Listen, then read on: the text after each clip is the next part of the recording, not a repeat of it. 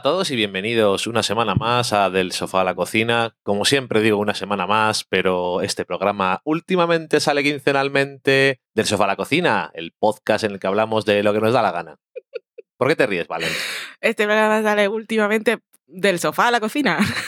Eh, esa es Valen. Hola, ¿qué hace? Yo soy Dani y como estaba diciendo, en este programa hablamos de series de televisión, de cine, de cocina, pero básicamente de lo que nos apetece, de lo que nos gusta. Tenemos un productor que es nuestro gato, que ahora mismo no está produciendo nada más que babas probablemente mientras está durmiendo al solete. Este es el segundo programa de nuestra octava temporada, el 200 y pico, ya no lo sé. Y tenemos varios temas en nuestra pizarra que comentar. A ver, Valen, ¿hay alguna cosa que te apetezca comentar más fuertemente que ninguna otra? No. No hay nada que te llame mucho la atención especialmente. Bueno, yo creo que vamos a empezar por una cosa. Vamos a empezar por comentar lo que prometimos la semana pasada. ¿Y eso qué fue? Que fue hace 15 días, pero ¿qué fue? Jolín, con la semana pasada.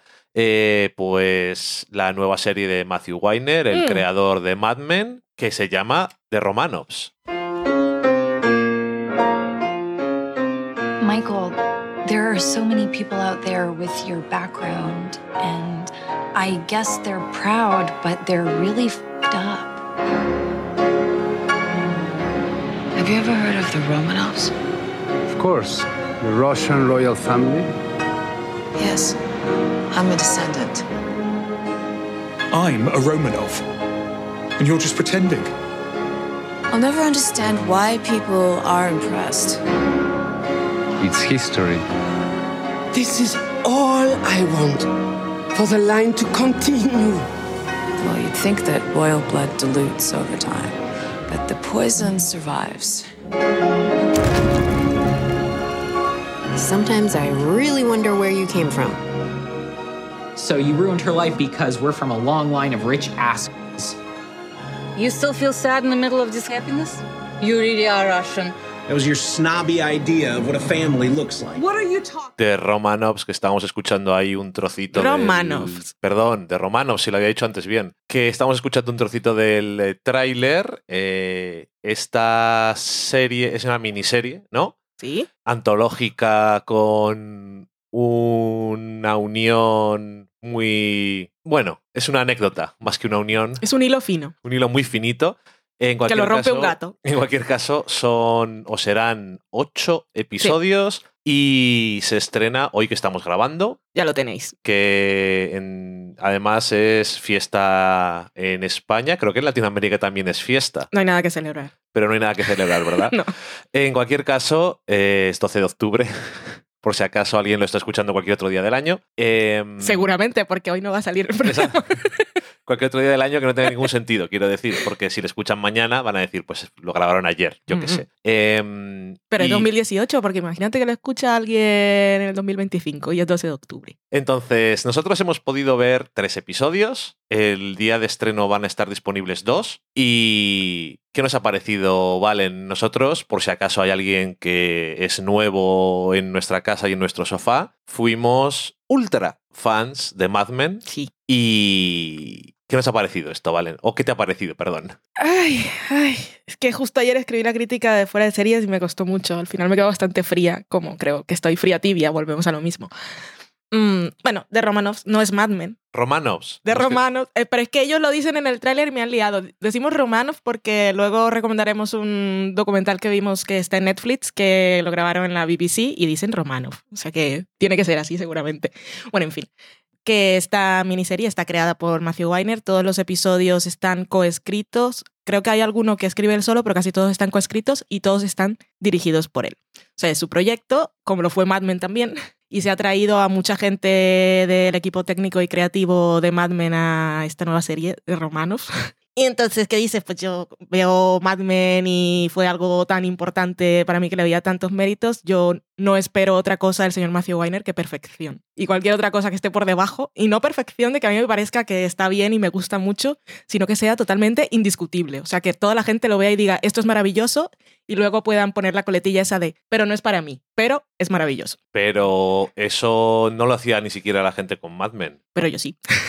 Bueno, que también es injusto porque cuando, cuando vimos, bueno, cuando yo vi el piloto de Mad Men, me parece que el piloto estaba bien, pero yo hice una lectura equivocada y para mí leía cosas que no era lo que me quería contar la serie y ahora también veo Mad Men con toda la visión global de siete temporadas. Y aquí hemos visto dos episodios que aparte son historias autoconclusivas. Hemos visto tres. Bueno, sí. Hoy vamos a hablar de esos dos y un poquito del tercero sin spoiler.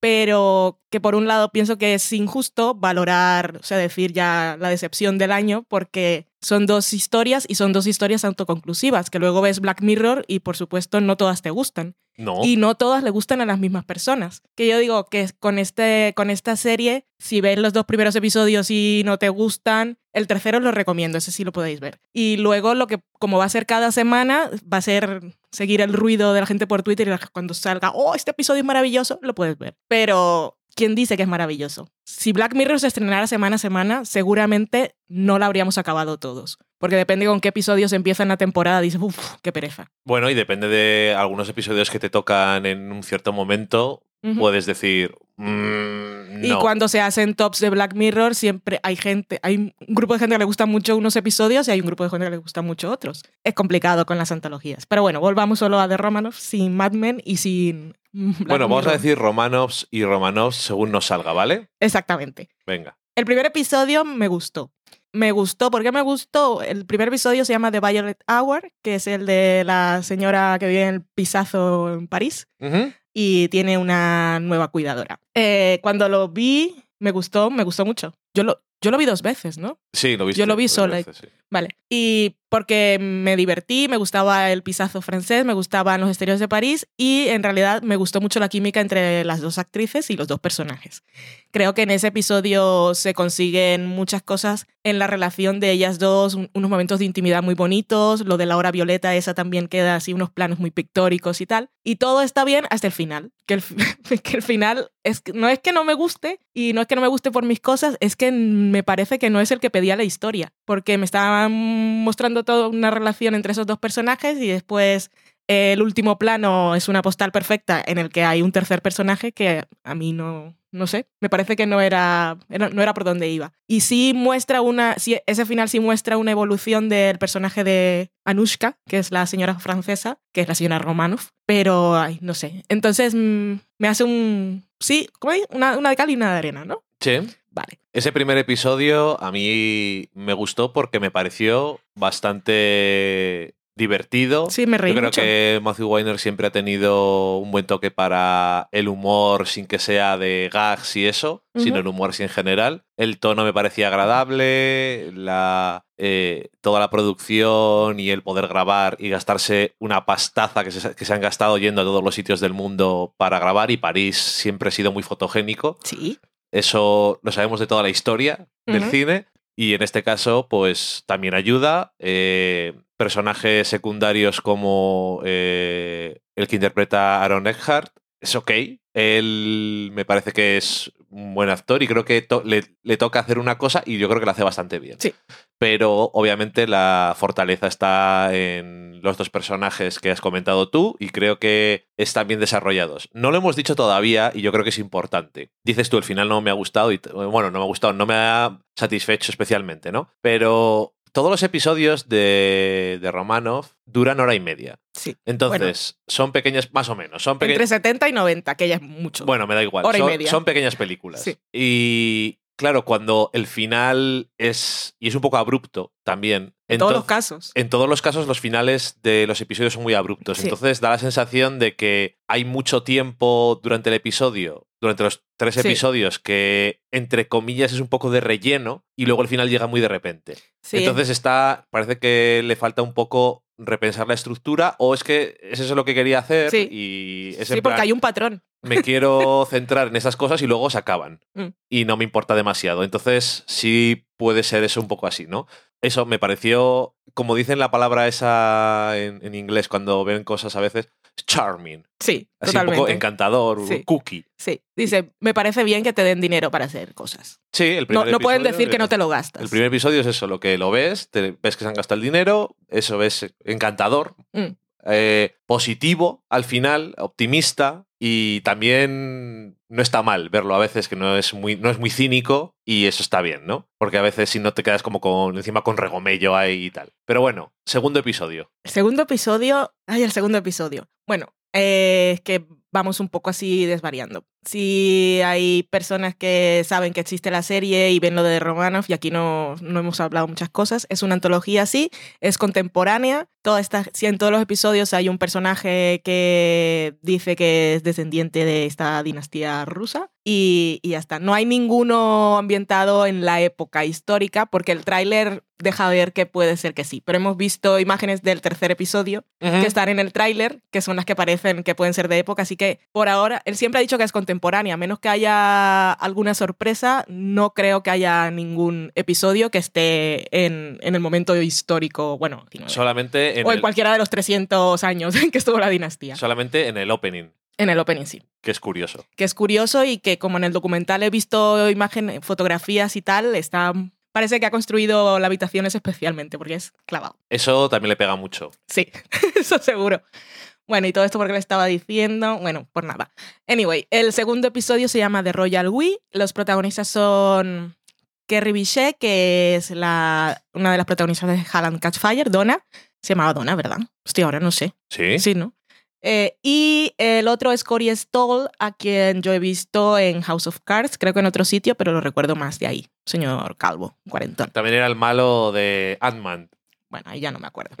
no creo que sea de ahí donde decía que lo podía recordar. No. Anyway, en este caso la historia es una pareja en crisis. El Romanov en este caso es él. Y vemos las vidas de estas dos personas que conforman la pareja por separado. Así que tenemos dos tramas bastante diferenciadas.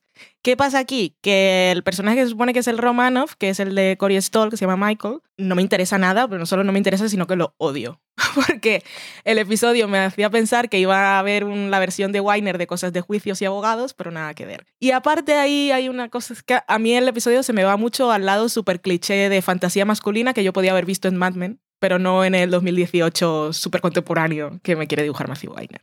Y que aunque hacia el final me parece, parece que me quiere decir, eh, es que lo estabas viendo, estabas haciendo la lectura errónea, porque en realidad eh, el otro personaje es el que tiene el control. Digo, no, porque la mirada ha sido súper sexualizada todo el tiempo. Incluso, estamos aquí sin spoilers, no voy a decir nada, pero es que está tan sexualizada que incluso vemos a ese otro personaje a través de esas miradas cuando no está con el personaje. Hay una escena en la que ella está hablando por teléfono en su cama, en su casa, y es la misma. Bueno, da igual.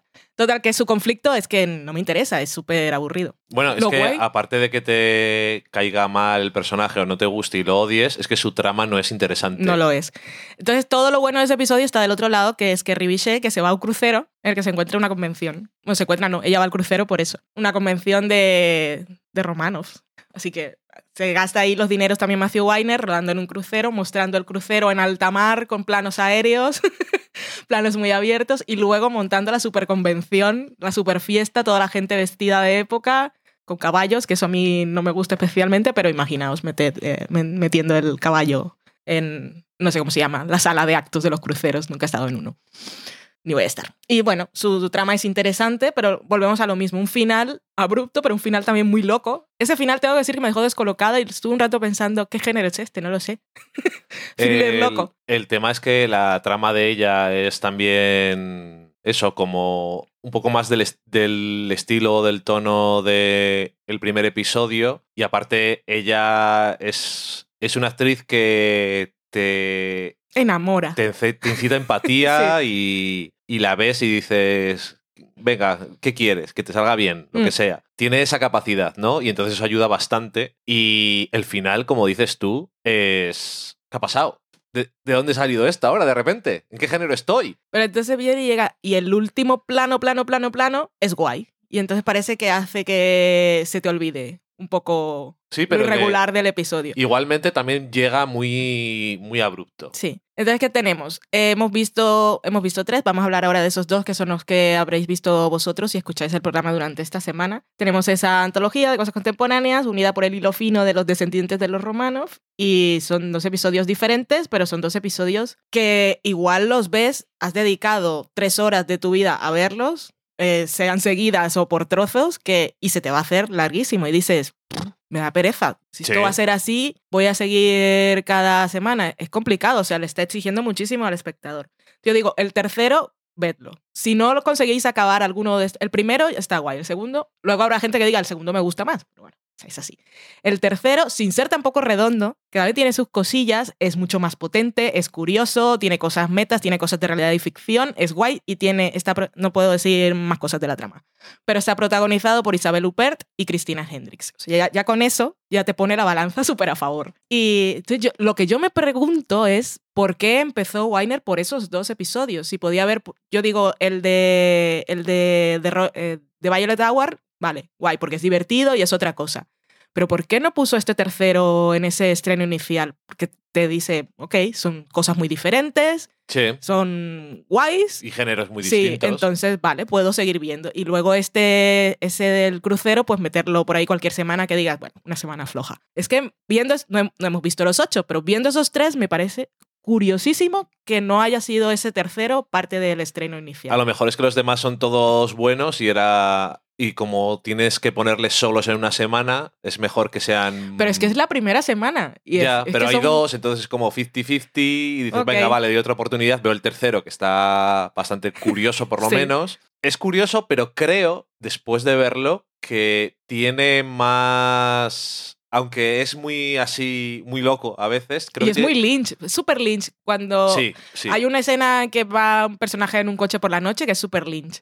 Y luego en la habitación está el típico teléfono de antes de Lynch. pero le falta un poco de, un poco de carretera. Y cuando digo que es Lynch, ¿sabes quién es la co-guionista? ¿Quién? Mary Sweeney, la que era, creo que era también eh, pareja de Lynch, pero sobre todo fue, yo la conozco por haber sido su editora durante O sea que años. hay. A, lo Sí. me- a lo mejor también tenía la idea para este episodio y dijo: necesito a alguien que tenga el cerebro en el mundo que toca. Y no cogiéndote a Lynch, que eso es un mundo diferente.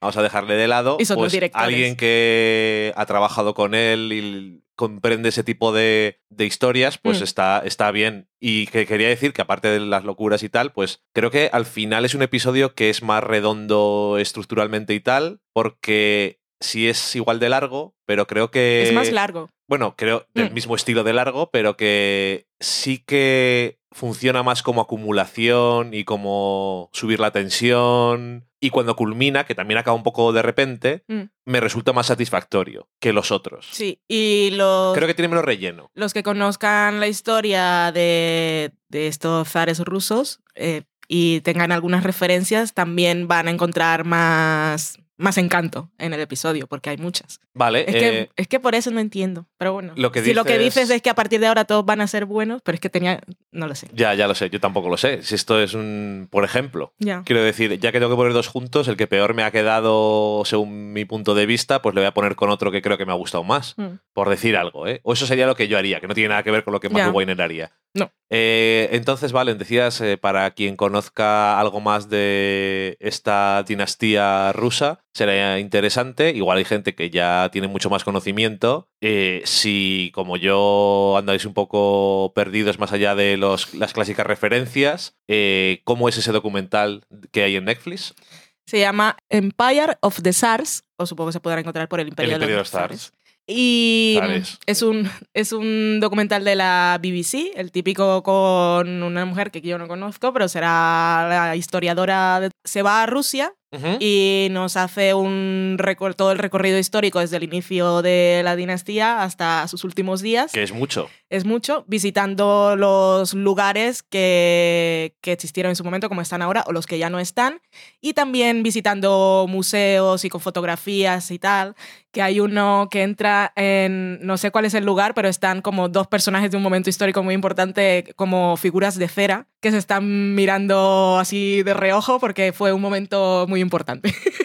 Ok. Y que está, está genial, es muy entretenido, la mujer es una gran narradora y te hace muchas caras, tiene un punto de vista muy concreto de las cosas, la gente a la que entrevista también aporta muchísimo y eso también te muestra documentos, como este fue el documento que firmó Nicolás cuando de- decidió entregar el poder y podemos ver aquí que firmó con lápiz sin... sin Para borrar luego. no, sí, como, como que no estaba muy convencido. Que como Sí. veis está muy clarito. O sea, es genial.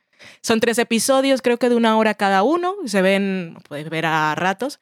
Y está muy bien. Sobre todo, a ver qué más. La, la, par- la que parte que más me gustó es una de la que tenía referencias, pero tampoco conocía muy a fondo, que es la de Catalina la Grande, que nos cuenta toda la historia. También nos muestra eh, su vestuario, bueno, su ropa. Y entonces te dicen, porque es que claro, si esto ves, era el cuello es como se vestían los soldados y los hombres de poder de la época y entonces por ella, por eso ella hizo que le, le confeccionaran los vestidos así, para dar una imagen y tal. Así que está muy interesante. Tanto si queréis ver la serie como si os gusta la historia o queréis, pues nada, está guay. Se puede. Está en Netflix, lo he dicho, ¿verdad? Sí, se puede decir mi frase preferida, que es súper random, de los tres episodios que hemos visto de, de Romanov, que es del tercero. No sé cuál es Fuera- la frase. Aún no me puedo creer que tuvieran coches. Ah, sí, No sé por te qué. hizo mucha gracia. Es lo que más se me ha quedado de todos los episodios y es muy random.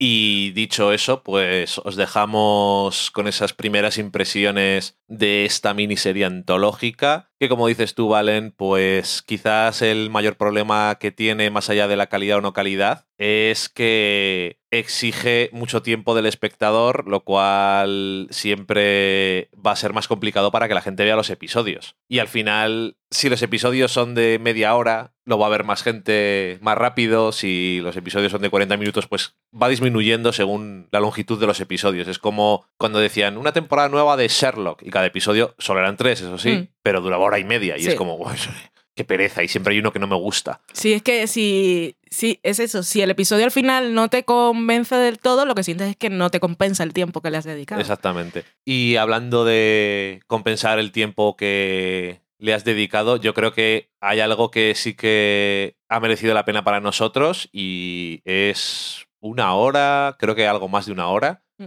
Y es algo que probablemente no todo el mundo esté buscando o tenga ganas de ver, pero es algo que ya está en el mundo. Y es el especial de, de reunión de, de Flight of the Concords.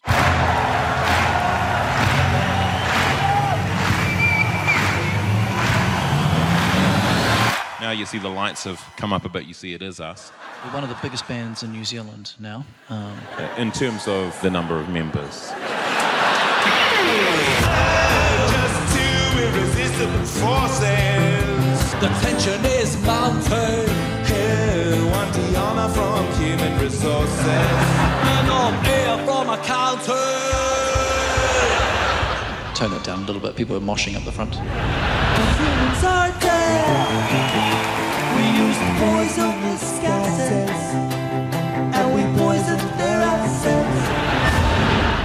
We're going to play one of our older songs. This one is set in the 14th century.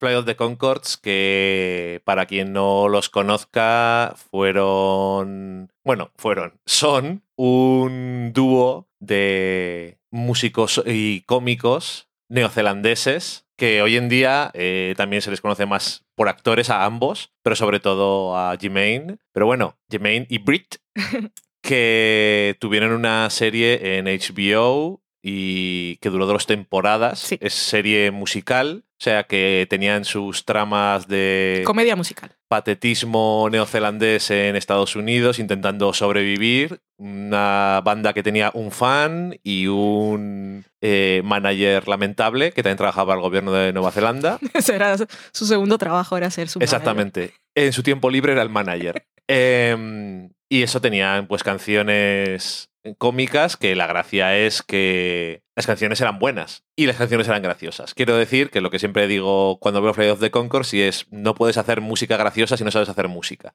Y son dos músicos con talento que, como se puede ver en este especial, saben tocar una miriada de instrumentos.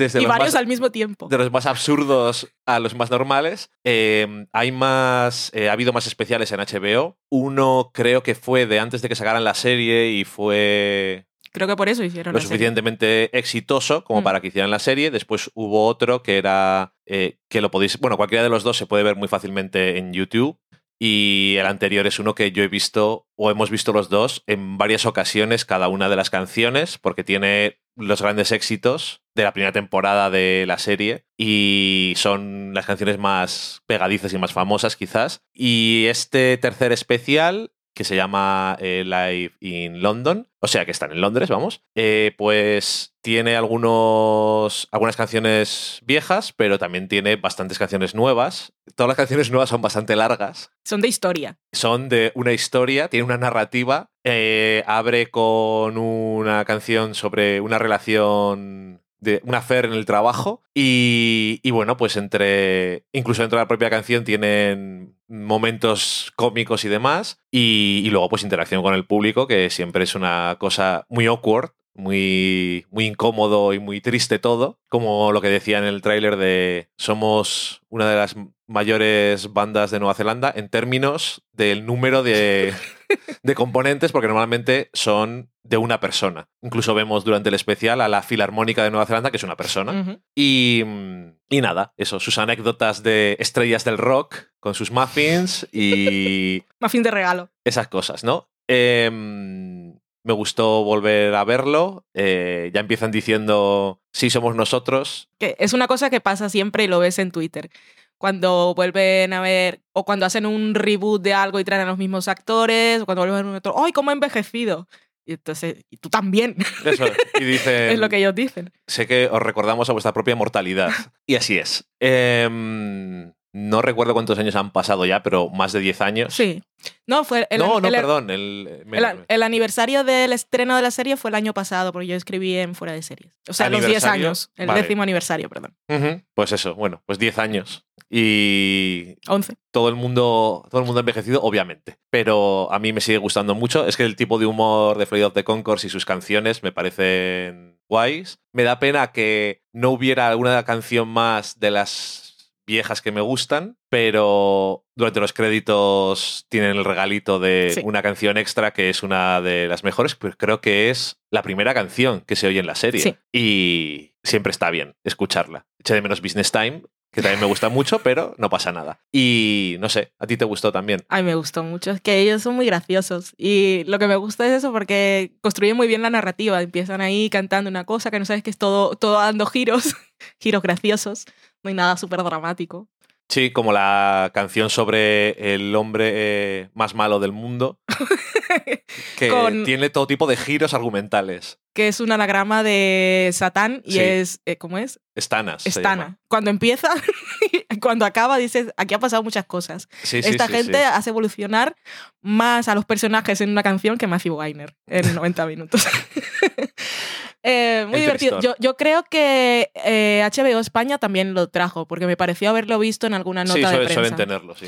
Así que ahí lo tenéis si sois, si sois fans o si los queréis conocer. La serie también está en HBO España. Son muy divertidos. Yo tengo que decir una cosa. Eh, si os gustaba Flight of the Concord, seguro os habéis enterado ya y lo habéis visto. Y si teníais miedo de que no iba a cumplir vuestras expectativas, que sepáis que sí. Sí. O sea que no vais a tener problema. Y, y, nada, yo creo que no hay mucho más que comentar, simplemente que nos ha gustado mucho. O sea que ahí está. Nos va a contar Valen algo de una serie que está viendo con verdadera pasión. Sí. Y que le está gustando mucho, que se llama You. I wanted to say thank you. Maybe we could get a drink sometime? Sure. I want you to want me. Is this Joseph? I think I might really like him.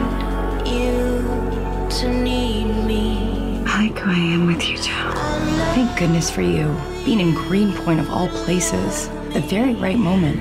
It's one hell of a story.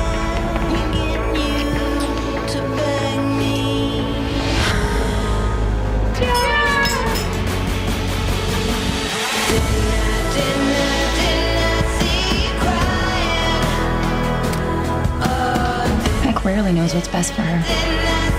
That's Peach. Beck's her favorite pet.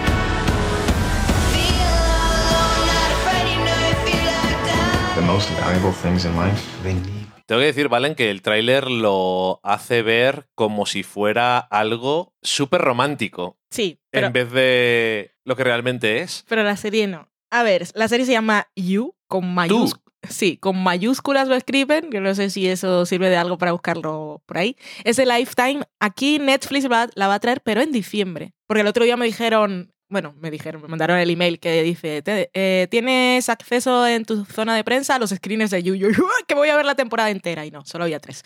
Qué decepción más grande. Em, he visto cinco o seis, ya no me acuerdo, que son los que hay emitidos. Este es una adaptación de una novela que se llama Igual, que es de una escritora que se llama Caroline Kepnes. La serie está creada por, ya decías, los productores de Riverdale, es Greg Berlanti, que es el otro que está dominando el mundo. Siempre se habla de Shonda, se habla de Ryan Murphy, pero Greg Berlanti es que tiene una buena colección de series y también en todas las plataformas, ya casi, Sí. en todos los canales. Y Sira Gamble, que es la que está como showrunner y también co-creadora, eh, tiene entre sus créditos guiones de cosas como que yo no he visto, como Magicians o Supernatural y tal. Entonces, Yu nos cuenta la historia de un joven que podría ser Danny, ¿Por qué? ¿Qué he hecho? porque trabaja en, en una librería de Nueva York. Lo que pasa es que él es el dueño, ahí hay una diferencia. Sí. Pero bueno, es un. Lo, sobre todo las, las amigas de la otra protagonista lo catalogan siempre como el librero. O sea, el librero ese.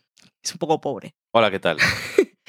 Y él es Entonces, el. ¿qué podría ser yo? Él es el protagonista, eh, su punto de vista es el que está en casi todos los episodios, menos en el cuarto, escuchamos a otro personaje con voz en off. Tiene voz en off. Él es un actor que yo no me acuerdo cómo se llama, pero salía en Gossip Girl, Sí. muy importante hasta el final y sobre todo al final, que se nos hace una revelación. No voy a soltar spoilers yo de Gossip Girl, pero bueno, los que la hayáis visto. Pues él está ahí un día en su librería tranquilamente y entra una chica que así como en todas las mm, películas y cosas románticas, así como oh, enseguida solo hay ojos para ella, y entonces ella se ríe un poco y tal, y entonces compra un libro. El, el proceso, mientras ella está preguntando por el libro y tal, y escuchando toda su voz en off, qué libro va a coger y no sé qué, parece que quiere tal cosa. Oh, qué decepción, qué libro. en fin. Y eh, ella paga y se va, y entonces él, claro, con el nombre de la tarjeta de crédito, dice, voy a buscar quién es. Este, eh, el protagonista es un sociópata y es un stalker profe- profesional. Entonces lo que hace es buscar todas sus redes, ya comienza a sacar conclusiones, lo que pone en Facebook, lo pone en Instagram, ta, ta, ta. Y por las cosas de Instagram, estoy aquí, estoy allá, salgo de aquí, corro por aquí, pues ya sabe dónde vive Y comienza a espiarla. Esta es la parte de fantasía de la serie porque ella vive como en un piso de esos de los típicos de Brooklyn con las escaleritas y entonces ella viviría como en la primera planta, la que está casi a ras de suelo. Un bramstone de esos. Sí. Y vive con las ventanas, sin las cortinas abiertas y lo hace todo. Sale de la ducha en toallas, eh, mantiene relaciones con sus affairs ahí que la habitación da a la calle y eso no importa para que él pueda ver. Vale, ok, pasamos por ahí. Y toda la historia esta es la obsesión de este, de meterse en su vida, comienza a seguirla a todas partes y al final consigue que todo pare- o parezca casual y aparece en un momento muy importante y la salva literalmente y a partir de ahí pues es una historia que el tráiler como si tú decías lo presenta como romántico eso podría haber sido romántico hace unos años. Pero ahora ya sabemos que eso no es es un acosador. Pero la serie lo sabe. Y entonces eso está muy igual la, la serie lo sabe pero él no. Entonces ver todo el tiempo su, su- que es un dilusional y está diciendo cosas y la serie obviamente se ríe un poco de él. Y eh, pues es como todo el rollo Riverdale Revenge, es una serie que eh, episodio a episodio pues te emociona, te pasan cosas locas, tiene diálogos divertidos y te da risa. Entonces la obsesión y luego su rival en este caso que termina siendo una mujer pues también está muy guay. Y no sé, yo cada vez que salen los episodios es que, es que lo vivo mucho. Lo vivo mucho. Es que está muy entretenida, muy loca y bueno, rollo musicote, así como las típicas de la CW o de Freeform. Es una cosa que nos gusta a los jóvenes que nos pongan la música, porque siempre lo hacen. Y ah, pues eso, no sé. Los actores están bien. en el cuarto episodio hay un cambio porque es la acosada la que coge el punto de vista y tiene voz en off, y entonces está guay ese cambio. Y pues no sé, con muchas ganas de ver cómo acaba esta historia en la que hay muertes también, por supuesto. Y, o sea, que esta serie de Lifetime es más una serie adolescente, sí, ¿no? sí, sí, sí. Yo no sé qué más series tienen Lifetime ahora. Sé, sé que tenían Real, pero no me... Las demás cosas no de Lifetime nunca han sido especialmente adolescentes. Pero esta es el, No es adolescente, pues se supone que son 20. eh, Bueno, tal. juvenil. Porque, eh, no, ella está en la universidad, creo. Bueno, en cualquier caso, Hay que también que ella quiere ser escritora y escribe poesía, entonces ahí también hay cosillas. es Se una- habla mucho de literatura Ujú. y él también tiene como en un sótano ahí todo a temperatura buena, un montón de libros clásicos y tal, hay muchas referencias, un poco como Dawson Crece que siempre estaban metiendo referencias. No sé, está muy guay. Lo que te gusta a ti también de diálogos de gente joven súper irreales, Sí, ¿no? sí. Bueno, y hablando de gente joven, hay una serie que se ha estrenado en Netflix, una serie española que está llamando mucho la atención en todo el mundo de Netflix, o sea, en el mundo. Sí. Y es Élite. De aquí saldrán los líderes del mañana. ¿Sois los nuevos? Pues suerte, la vais a necesitar. Paraíso, chaval. Hola, me llamo Samuel. ¿Qué ha dicho el camarero? Míralo.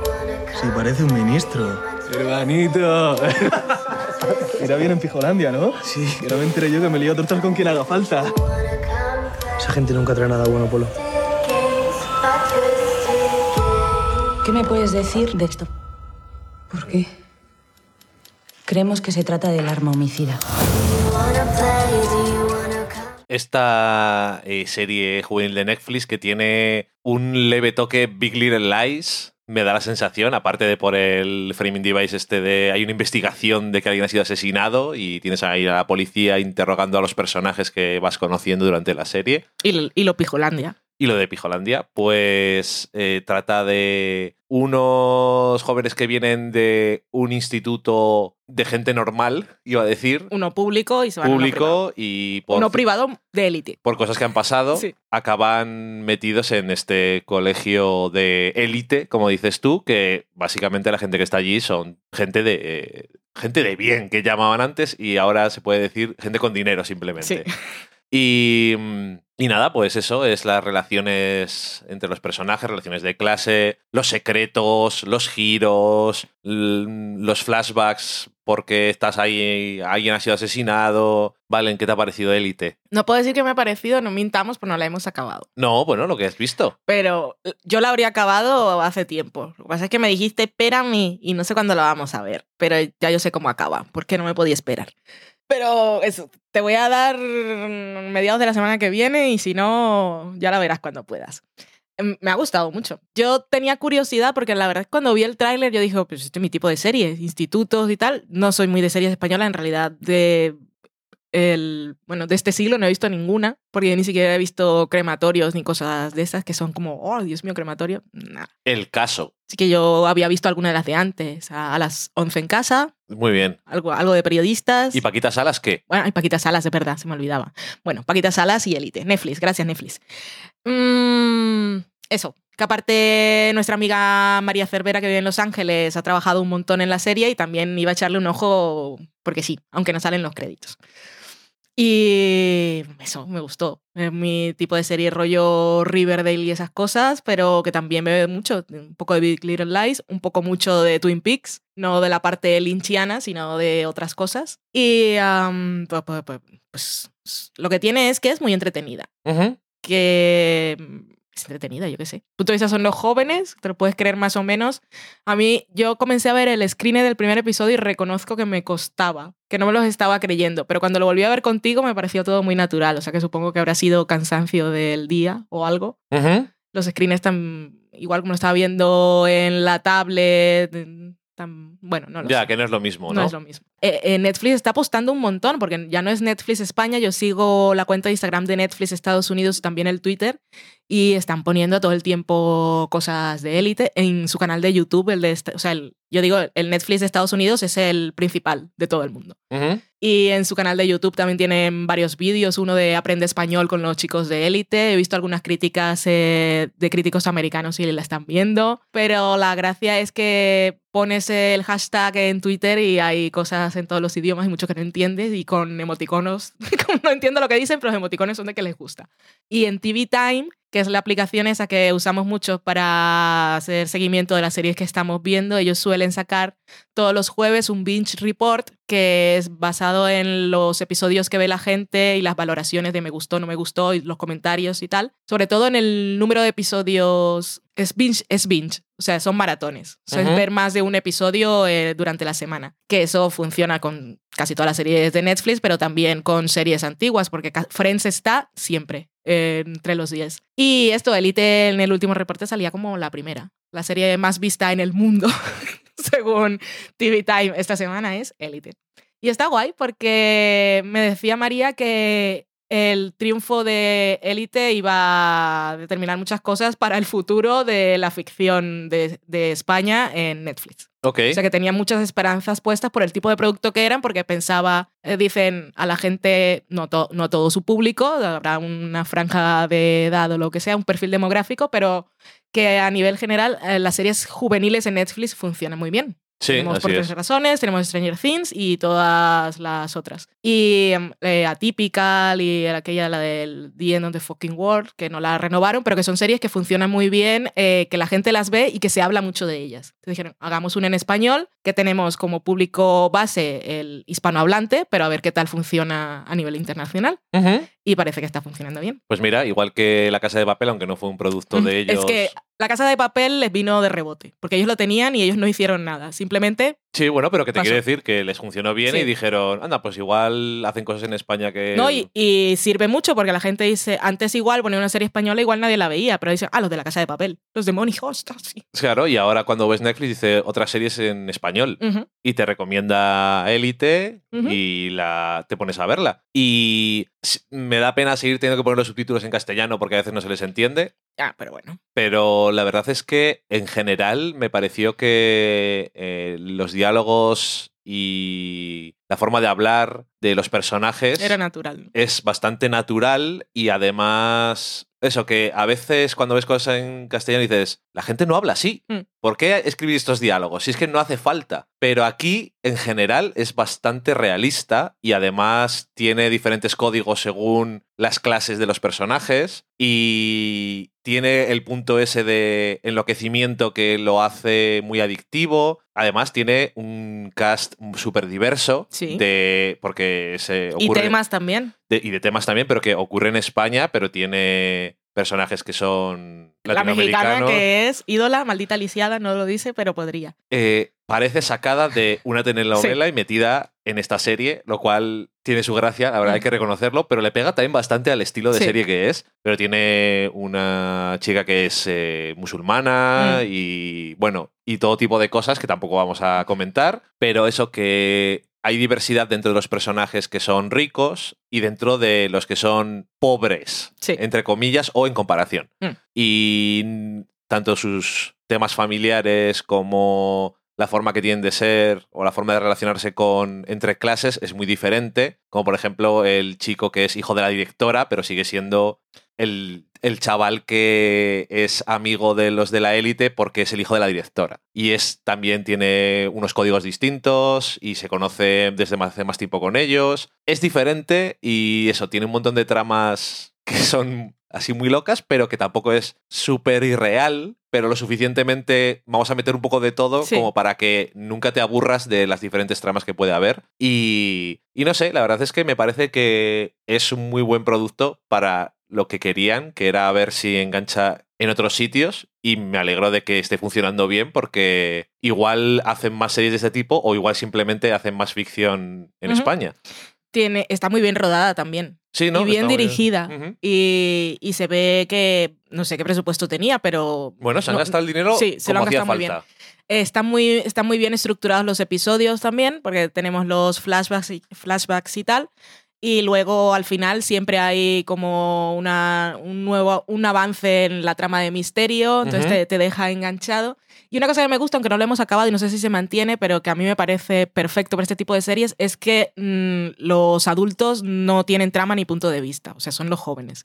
Están presentes y hablan con ellos, pero no vemos a los adultos solos haciendo cosas. No, y que era una cosa que pasaba en Dawson Crece, que cuando pasaban los episodios de los padres de Dawson Ajá. era... ¡buah! Y si recuerdas, en una serie más reciente, eh, pasaba en, en Runaways, Sí. la serie de Hulu que adaptaba en el cómic de Marvel, que nos pareció bastante desacertado Mm. Que intentaran apelar a los adultos cuando es una serie claramente que te- debería estar centrada en los jóvenes. Sí. Y en este caso, yo creo que lo han clavado eh, pasando absolutamente hasta el punto que se puede pasar, pero lo que dices tú, no se les ve solos, no tienen trama propia, Sí. están ahí porque son adolescentes Porque y no es Rugrats. y no, exactamente. Pero necesitas que existan porque son los padres y son la familia y son los que determinan de alguna forma la vida de los jóvenes. Sí. Y bueno, no sé. Yo, si os gustan este tipo de series y no la habéis visto, yo creo que deberíais darle una oportunidad porque yo creo que se lo han currado bastante. Y además, eso, hemos dicho referencias y tal, pero tampoco es en plan, están haciendo el No. no sé qué español, sino que tiene lo suficiente de idiosincrasia de este país porque los elementos que están metidos dentro de la trama, por ejemplo, el detonante de que los chavales se vayan de un lado a otro no sé qué, a mí me parece muy español. Aunque es una cosa seguro que todo el mundo puede entender en el mundo, pero cosas de la construcción son muy españolas. Y, y nada, que eso, a, a- a ver si vemos más o, o Valen dice que te den ya lo he visto todo, Eso, hasta que aquí puede, puede ocurrir. Va a ocurrir. Y ya estás, ya estás haciendo predicciones. Em, en cualquier caso, eso, que yo creo que es una grata sorpresa y está muy bien que, que se pongan a hacer este tipo de cosas. Sí. Ahora, si nunca os han gustado este tipo de series y nunca las habéis visto y ya habéis pasado la, la edad del perfil demográfico, ahora no os pongáis élite porque toda la gente está hablando de ella para decir, "Ah, no es la mejor serie española del mundo, no es la mejor serie mm, de Netflix. Es simplemente que es una serie para... Es una serie para público juvenil que puede gustar a gente de todas las edades si ya tenéis un cierto tipo de inquietud. Bueno, Valen, pero eso es como el mejor GIF que se puede usar en Twitter del mundo, que es "Shh, deja a la gente disfrutar las cosas. Sí. Cállate, no pasa nada. Yo creo que con eso vamos a hacer una cosa, que es irnos a la sobremesa, que hace 15 días se nos olvidó poco porque no teníamos mucha estructura preparada para el- Ninguna. el programa, así que vamos a comentar un poco qué es lo que nos habéis dicho durante estos días. We're sorry, the number you have dialed is not in service at this time.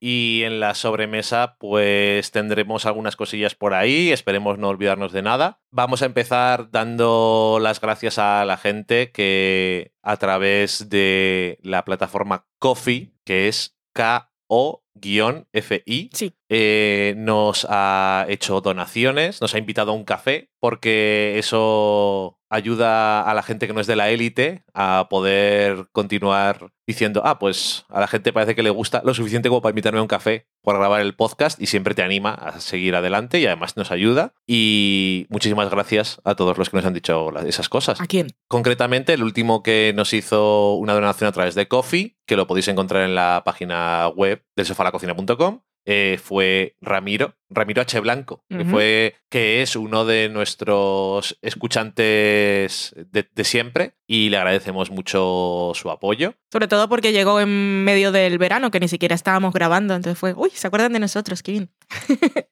Eso siempre hace ilusión. Y luego tenemos alguna cosilla más por ahí. Tendremos algún ah, mensajillo en algún sitio, ¿valen? Cuéntanos, a ver. En Twitter tenemos a Maitechu Marimargolis de No Submarines Web y Podcast, que nos avisaba que en el catálogo de Amazon de España estaba la serie de cortos de That's Harassment, de la que habíamos hablado pues, en alguna ocasión aquí en el programa. Así que si no los habéis visto, os daba pereza buscarlos en YouTube o porque no tenían subtítulos, que supongo no nos dice nada, pero bueno, que están en Amazon, que igual subtítulos tienen. Sobre el programa anterior, Liliana Fuchs, de Directo al Paladar, nos decía que, eh, como hablábamos de Shark Tank, le habíamos recordado que en televisión española se había adaptado el formato. Y dice, si te pilla, te engancha cosa mala, que, pero supongo que habla de Shark Tank. Y el formato que adaptaron aquí en España fue un fracaso y se llamaba Tu Oportunidad e hicieron ocho programas en 2013. Y también nos decía que tenía mucha curiosidad por ver el original japonés que se llama Dragon's Den, Dragon's Den, que no tenía yo ni idea ni que lo habían hecho en Japón, ni de que fuera el primero. Pero. El británico se llama Dragon's Den también. Pues muy bien. Pigona decía, si ya tenía ganas de ver La maldición de Hill House, ahora ganas por mil. Por cierto, que habíamos hablado de ella en el programa pasado y ya la tenéis también en Netflix que se ha estrenado ahora. Yo tengo unas ganas locas de acabarla, voy por el 8. Sobre Shark Tank, Fran Correas también nos decía que Apple había hecho una versión de este tipo de programas, pero solo de, ah, bueno, los proyectos que presentaban solo eran aplicaciones para web o móvil. Y lo presentaba o estaba por ahí Gwyneth Paltrow y se llamaba Planet of the Apps. ¡Qué gracioso! Dice que no estaba mal y que a ver qué hacen para su servicio de streaming. Sobre el servicio de streaming de Apple ha salido una noticia Cuéntanos, Valen. eh, salió en Bloomberg, creo, no está confirmada y no sé cuáles eran sus fuentes, pero lo que venían a decir más o menos es que los usuarios de dispositivos Apple, eh, iPhone, iPad, eh, el Apple TV, supongo que los ordenadores también, iban a tener por defecto una aplicación que aún está sin nombre, que sería en principio TV, donde iba a estar todo su catálogo y al tener la aplicación sería como tenemos ahora la aplicación de podcast, que sería el contenido gratuito. A ver qué tal, a ver si es real que va a ser gratuito para siempre o primer año gratis o ese tipo de cosas. Pero en principio, los que tengan productos con la manzanita tendrán ya el catálogo cuando se lance de acceso gratuito. I don't know. Sobre nuestro comentario de Maniac, eh, Mariana Levy del podcast La Podcast de Argentina decía que creía que la crítica más acertada que había escuchado sobre la serie era la nuestra. Muchas gracias. Bueno, lo que ella venía a destacar es que decíamos que no se, no se diferenciaba la mente de los dos protagonistas estéticamente Lo dijiste tú. y que es demasiado lineal para ser dentro de, las, dentro de sus alucinaciones o su subconsciente.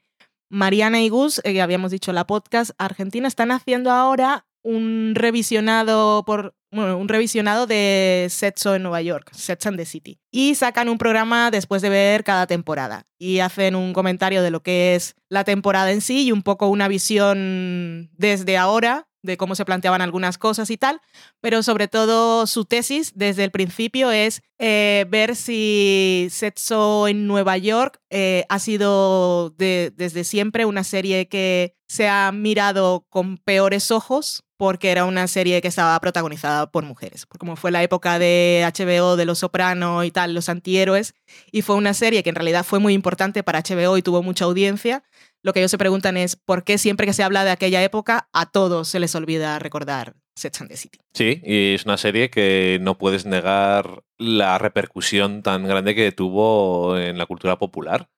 La de sitios en los que ves referencias. Y tenemos alguna cosilla también en Evox, que uno de ellos es de, de hace un tiempo, pero por comentarlo eh, que nos viene a pie, dice, hola, acabo, es de Sophie Lombard, que dice, acabo de hola, acabo de descubrir vuestro podcast y es muy entretenido. He querido eh, oír episodios pasados de series que estoy viendo ahora y los audios no están disponibles. ¿Creéis que lo podéis arreglar, por favor? Gracias. Y es verdad que cuando entras en Evox e intentas eh, poner algunos episodios antiguos, te dice el audio no está disponible. Que sirva esto como recordatorio para nosotros, pues se me había olvidado. pues no, sé, no sabemos qué pasa porque nuestro podcast no está alojado en Evox y en iTunes, en Spotify o en nuestra página web. Sí. Tú puedes escuchar todos los 200 y pico programas, aunque nos hace un poco de cosilla cuando la gente empieza por el principio. Sí, hemos que se visto en- y cuando ves cosas. las estadísticas de Spotify, dices, Es escuchas del socorro. primer episodio, hola, ¿por qué? hola, Desde ¿qué tal? luego, si no dejan de escucharnos porque dicen esto que es, que es de hace ocho años, pues por lo menos... O igual dice, me gustaba más antes. Igual dicen me gustaba más antes, pero bueno, ya alguien nos había dicho que le gustaba más ahora que antes, o sea que yo ya me voy a quedar con eso, que era el único positivo. Pero bueno, que en los demás sitios está disponible, veremos si nos dicen algo en iVoox de por qué no se puede escuchar, porque es una plataforma muy importante. Y aparte tenemos un par de comentarios en el último programa. Uno de ellos es de Virgil Elche, que dice, hola chicos, para mí Maniac también ha sido una decepción, voy por el 6 y he tirado la toalla, vaya plus de serie. Qué pena, de verdad. Un poco así. Sí. Bueno, eso yo ni siquiera llegué a- al 6, pero bueno. Eh, Alberto Camugar nos dijo, muy buen programa, sobre todo me ha gustado el resumen de Boyac. Lo bueno de esta serie es que los personajes crecen con ella y por eso sus actos tienen consecuencias en su estado de ánimo y para mí la mejor serie de animación que hay de momento. Maniac sí que me ha gustado, pero estoy muy de acuerdo con vuestra opinión, que eh, Alberto es una de las personas que maneja cultura seriefila. Muy bien. Y en iTunes, que sí que sigue sin avisar de cuando alguien te deja un comentario en el podcast Hmm. y ni lo van a arreglar porque Apple hace lo que le da la gana, básicamente. Es mientras funcione la máquina más o menos lo de dentro, haré lo que quiera. En verano, el 24 de julio, también lo que dices tú, siempre ilusión, porque te lo dejan cuando no estás grabando. EOB nos dejó un comentario. EOB que está, por ejemplo, en Porque Podcast, nos dijo, desde que descubrí del sofá a la cocina, hago vida en el pasillo de mi casa. A medio camino entre el salón para sentarme en el sofá y disfrutar de una serie. Y a medio camino de la cocina para preparar alguna de las recetas que nos traen Dani y Valen en sus episodios. Desde aquí me declaro fan de su podcast y de su cocina. Tengo uno de sus libros y quiero más. Bueno, pues tenemos dos libros. El libro del sofá a la cocina y el libro El de la comida de Friends. También en búlgaro. También en búlgaro. que no me acuerdo cómo se dice, pero a ver si conseguimos hacernos con uno de esos ejemplares, que hace Es ilusión. verdad que no le he escrito a, a nuestra agente literaria. Qué finos somos. Y yo creo que con eso vamos a dejarlo por este programa.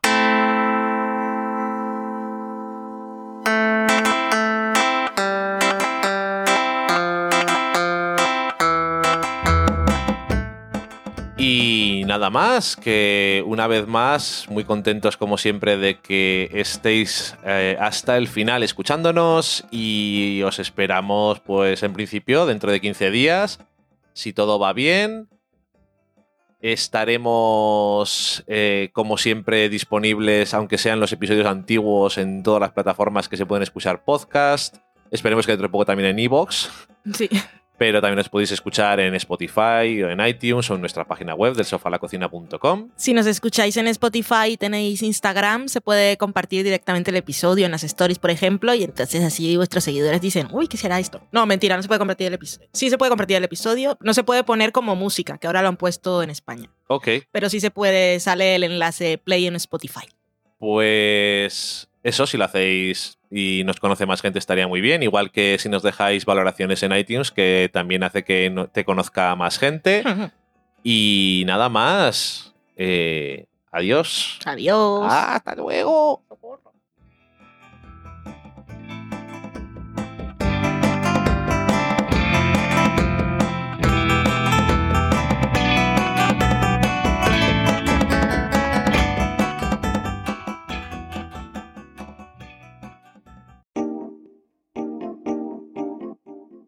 Acabáis de saborear un programa del podcast Del sofá a la cocina. Para prepararlo hemos usado los siguientes ingredientes. Un Dani, una Valen y una licencia Creative Commons, reconocimiento no comercial compartir igual. Cuando tenemos los ingredientes, los picamos muy finos, los dejamos pochando en una sartén y cuando estén caramelizados, los mezclamos con la licencia Creative Commons, que, cuidado, no admite uso comercial de la obra original ni derivadas, que se tienen que distribuir con la misma licencia que la original, siempre citando a los creadores. Después de 10 minutos, condimentamos la mezcla con iTunes, iBooks, Twitter y un poco de Facebook. Si no encontráis las adecuadas en el mercado, buscad el nombre del blog. A continuación, introducimos en el horno y, después de 30 minutos, lo servimos aderezado con música distribuida con licencia Creative Commons a través de Jamendo. Al final del post correspondiente vienen especificadas concretamente. Si tenéis alguna duda con respecto a la receta o a cualquier otra cosa, podéis preguntarnos a través del correo electrónico del sofá a la cocina Buen apetito.